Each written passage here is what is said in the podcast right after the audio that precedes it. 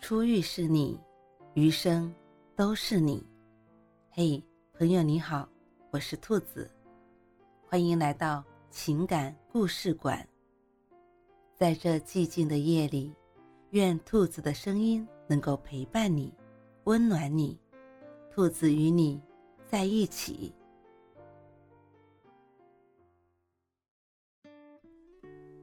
他接吻的速度暴露了。他爱你的程度，一切不以在一起为目的的接吻都是耍流氓。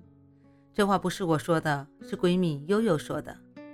前两天小聚，她聊起这些年交往过的男生，突然就想到大学时期的初恋，然后咬牙切齿地说出了这句话。那会儿我俩刚上大学，她喜欢上了一个帅气的学长，幸运的是。学长似乎对他也很感兴趣，问了联系方式，约他吃饭，还帮他到教室占座位。某一天早上，他收到了学长发过来的一句“早上好”。我们都知道，暧昧的开始并不是第一句晚安，而是第一句早安。于是，从那以后，他们就开始了一场心照不宣的暧昧，形影不离。当时闺蜜的所有朋友都已经默认了他们是一对，官宣是迟早的事情。直到生日那天，学长再一次单独约她出去，给她买了花，他们一起散步到校园的湖边，相谈甚欢。闺蜜有一种强烈的感觉，就是今天了，确定关系的日子。而接下来，两人之间的空气逐渐升温。学长慢慢靠近，不难想象，即将发生的是一个吻，而这个吻对他来说意义重大。没有任何恋爱经验的他，当时脑海里并没有太多的参考案例，能够想到的只有曾经见证过的那些青涩又含蓄的早恋情节，还有韩剧里亲吻的八级定律。他原本一直觉得。恋爱和万物生长一样是有既定顺序的，暧昧、确定关系、牵手，最后才是亲吻。可是那个向他慢慢靠近的男人，却彻底打乱了他认知你的顺序。想到这里，他萌生了退意，而同时，其他的想法也争先恐后的冒出来。如果躲开他，他会不高兴吗？他会觉得自己很无趣、很扫兴吗？那是他非常喜欢的人，那个人就离自己那么近。闺蜜想，对方比自己年长，总是比自己更懂的。如果不知道怎么做的话，就假装镇定地回应他吧。就好像第一次坐飞机，第一次吃西餐，第一次进奢侈品店，我们总是害怕。自己不够熟练，所以下意识的顺从融入。于是他闭上眼睛，接受了那个吻。而那一吻天旋地转，看似给了爱情一个令人着迷的开端。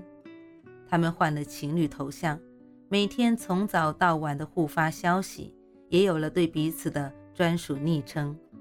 可是接下来的相处，就好像是一条抛物线，到达顶点后迅速下坠。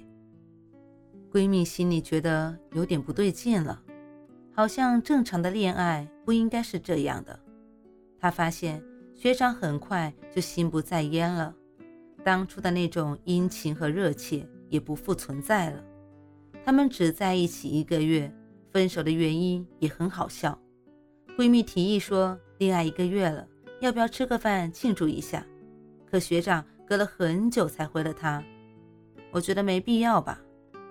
闺蜜想起他近来的种种敷衍，脱口而出：“那分手吧。”好，这次倒是秒回的。说到这里，闺蜜释然地笑了笑。事情已经过去了这么多年了，如今她也有一段甜蜜稳定的感情。也早已忘记了初恋长什么样子。我问她：“那你还怪他吗？”闺蜜摇了摇头，倒不是觉得自己被亲了就吃亏，只是那种落差感让她无法释怀。他以为一个吻后就是全身心的交付，可没有想到，在对方看来只是例行公事罢了。而不明不白的开始，一定会换来不明不白的结局。后来他遇到了对的人，才明白感情的顺序和年代、年龄、经验。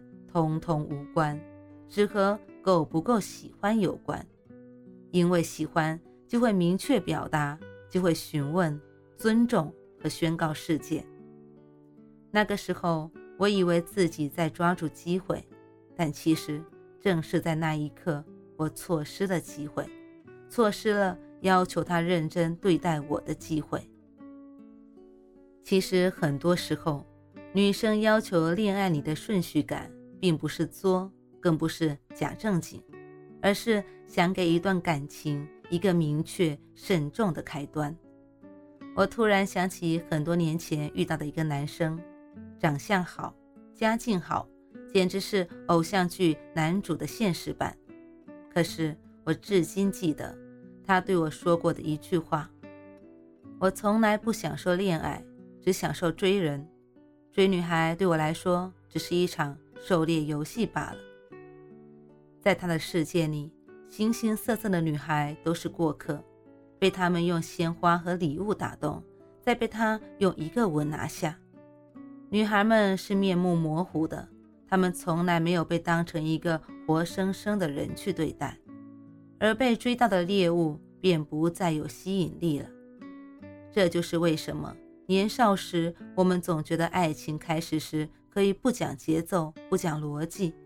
如果清醒克制，岂不是少了份刺激？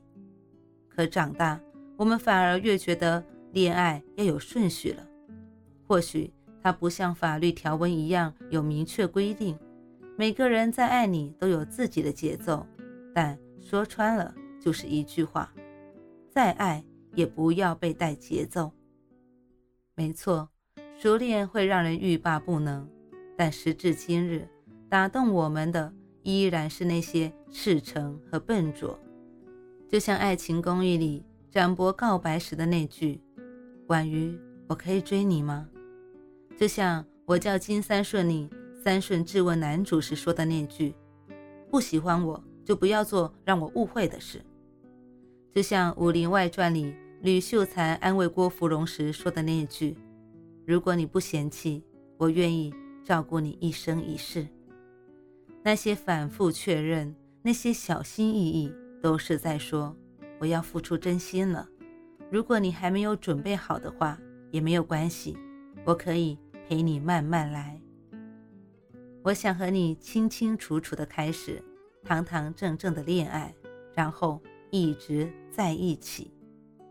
而那些没有名字的吻，至少教会了我们一件事。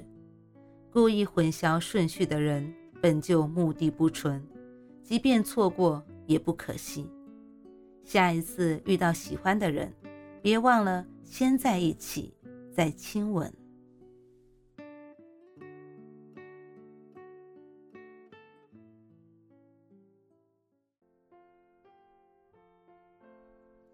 晚安，正在听故事的你。如果你还是睡不着。可以来直播间和兔子聊聊天，也许兔子能哄你入眠呢。每晚十点，兔子都会在直播间等你，只为和你道一声晚安，好梦。